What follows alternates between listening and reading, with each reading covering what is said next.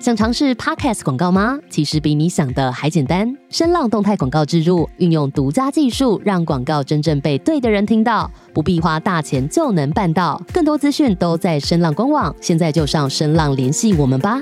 老板，来一碗鸡汤，半糖少冰。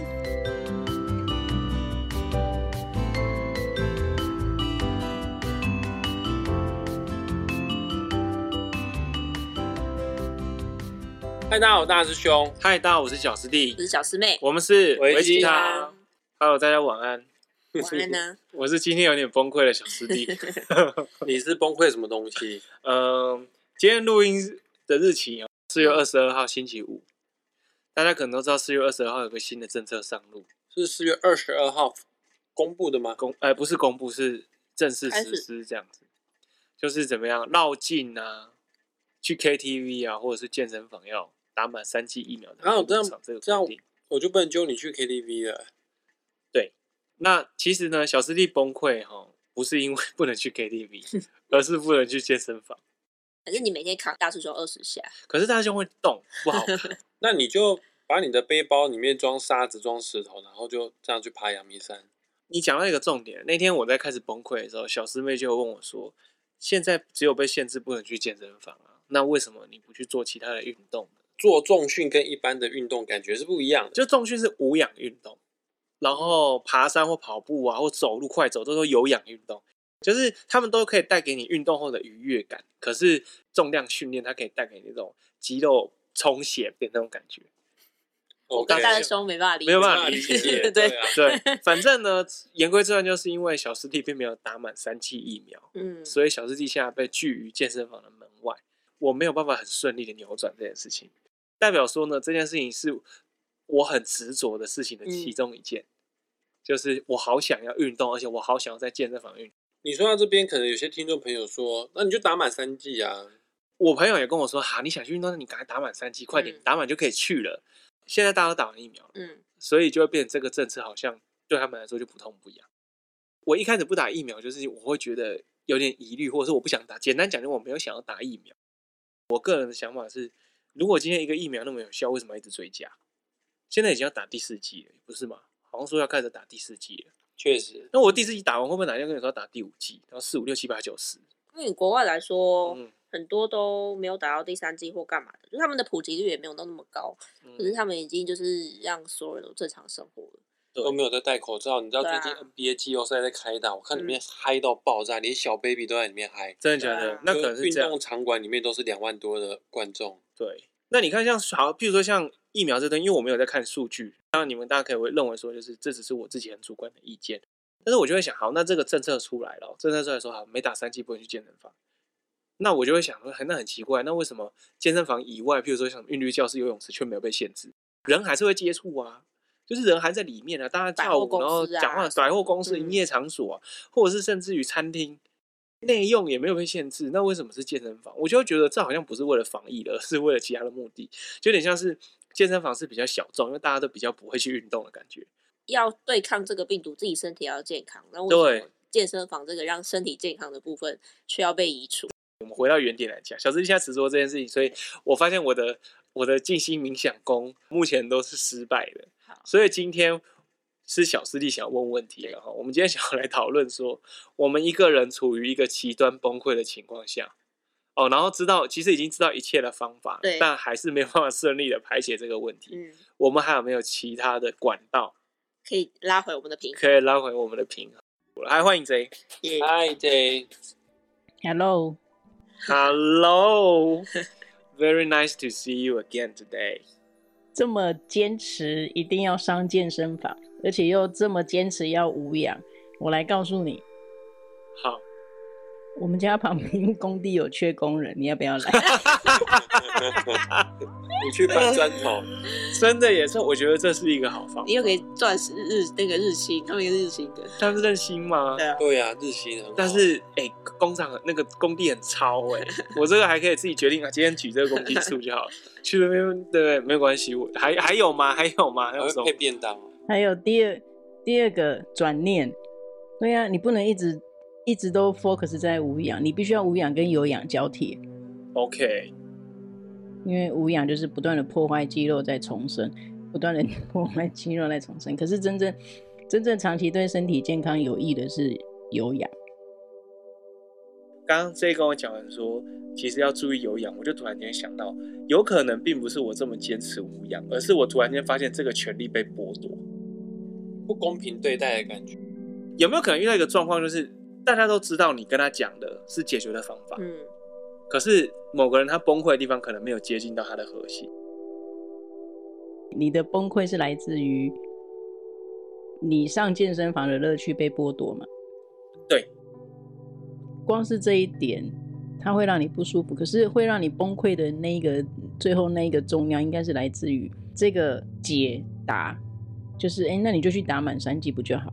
刚好这个解答又并没有 fit 到你的信念里面，所以这才这才是你真正让你崩溃的加成的原因吧？对，就是我突然间无解了。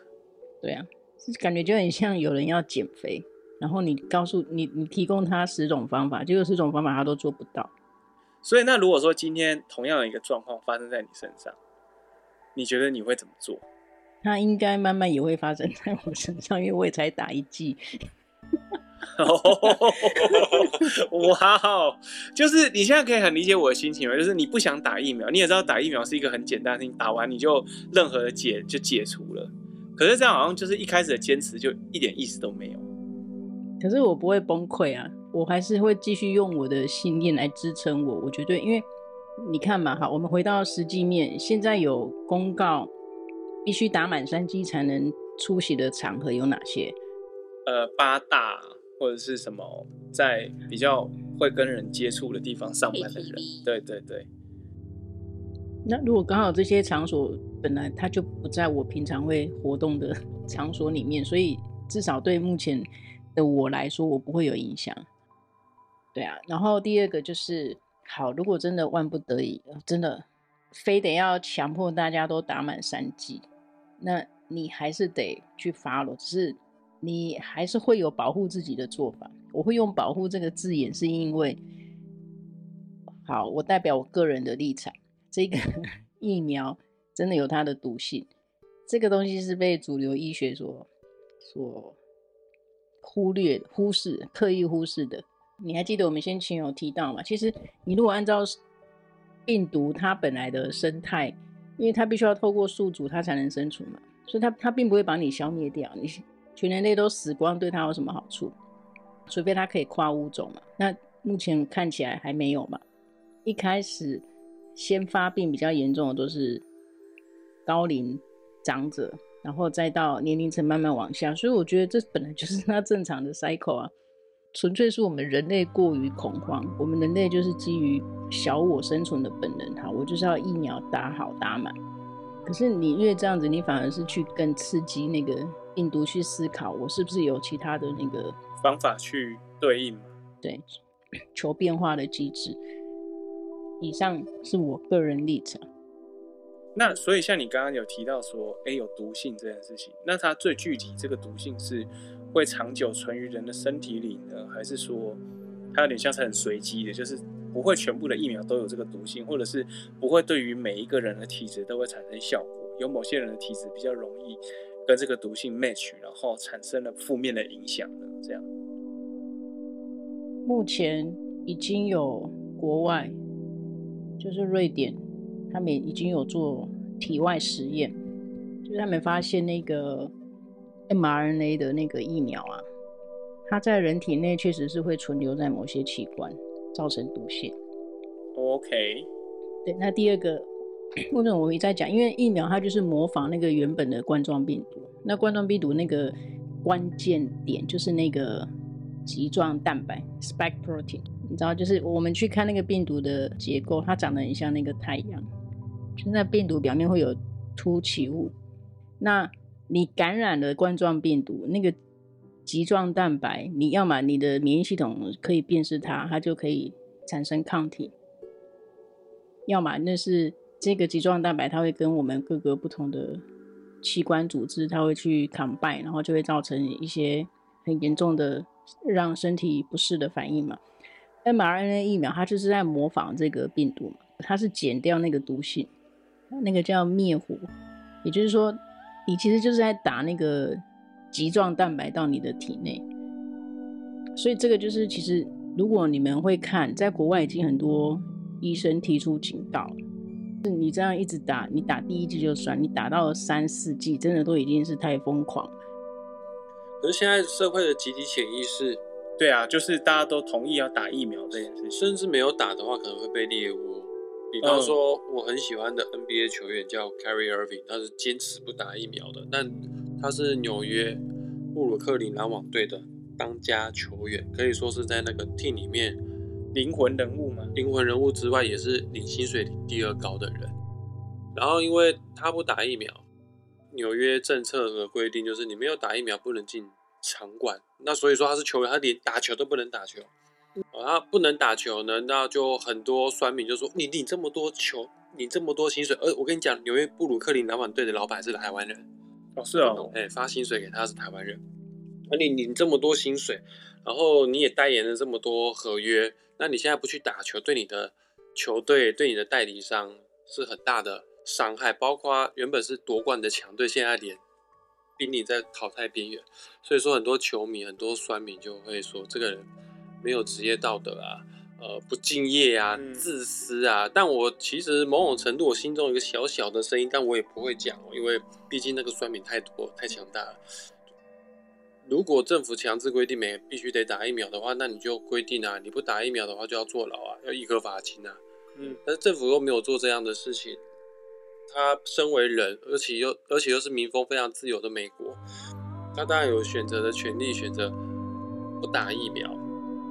那那政府规定他不能进球场比赛的话，那那他也只能默默的接受这样的结果，这样子。那很巧的是，Kyrie Irving 这个球员，他本身就是一个以灵性见长的，就是他是很佛系、很灵性的一个 NBA 球员。因为之前有媒体拍到他在进球场之前，会在篮球馆上面烧树尾草，好像有做法的行为这样子。所以说他的。他的个人的行事风格是正义非常大的，然后在这一次疫情，他坚持不打疫苗，所以说他被被被他也被抨击的非常的强烈。对，这不是我的重点，我的重点是说，如果未来社会的集体潜意识，如果你不打疫苗会被猎物的话，那小师弟你会打吗？还有 J 你会把它打完吗？还有 J，你刚刚也说过，因为你不会去八大场所，你不会去健身房，所以说目前政府这样的政策规定对你来说没有太大影响。那假设哦，因为你是北漂青年吧，你也有的时候要回到家乡，如果政府规定没有打三剂不能坐台铁、高铁、客运，那那假设你又没有车子的情况之下，那你会因为这个政策去打疫苗吗？不会。还是不会啊？我想，我想要知道你的答案，因为小师弟想不出答案。我除了讲不会以外，但我不知道该怎么解决这个。小师弟虽然说嘴巴说不会，但是他心里面还是很干啊。我得先讲，小师弟心里已经动摇了三千八百七十二次了，就是我要不要干脆去打疫苗算了。OK，J，你说不会，但你会不会因为这样而影响到你的心情，像小师弟这样崩溃呢？我不会崩溃啊。刚才大师兄说的那个状况，我觉得。我认为不可能发生，因为那个已经是违反宪法基本保障人权。当然，政府不会这样规定啊。可是社会风气有的时候会压到一个人喘不过气来。那就是看你个人的信念系统内心够不够强大。而且我告诉你，最后事实会证明我们是对的。哦，可是你看到现在大部分、绝大部分，至少七八成人都打疫苗了。你知道，其中有些人可能他是意志力比较薄弱，就原本他也不想打，但是他却打了。那这样他们不是也会很很无助嘛？就是靠我打了这样。没关系，打了就打了。所以 我只能说，那解读还是很重要的。如何解读是应该说这这才是最具体的，对啊。我想要拉回主题一下，不是说不是说我偏离主题，而是因为我觉得以像小师弟这个状况，就是他本人本身的信念系统已经算是坚固的，算蛮蛮蛮蛮完善的。但是因为这个事情就是戳到他的点，所以他有点像一蹶不振这样。可是对于其他人来说，虽然可能不是在打疫苗上面的问题，可能比如说有些人也是因为坚持某些事情，但是因为旁边的人一直不断的跟他说，你不应该这样，你不应该那样，你不该怎么样，那要如何让他就是原本自己已经建立好的信念系统，还可以就是再再更完善一点，而不会被人家摧毁？该怎么去去做到这件事情？我想还是得要理解嘛，就是政策政策也没错啊，就是他他纯粹是为了保护人民嘛，这没有错。然后回到个人刚才讲的社会压力、舆论、猎物等等，那这也没有错啊，因为这是每一个每一个个体的恐慌意识，然后大家会集结在一起，所以那这也没有错啊，就是你如果从灵性层面来看，真的没有对错。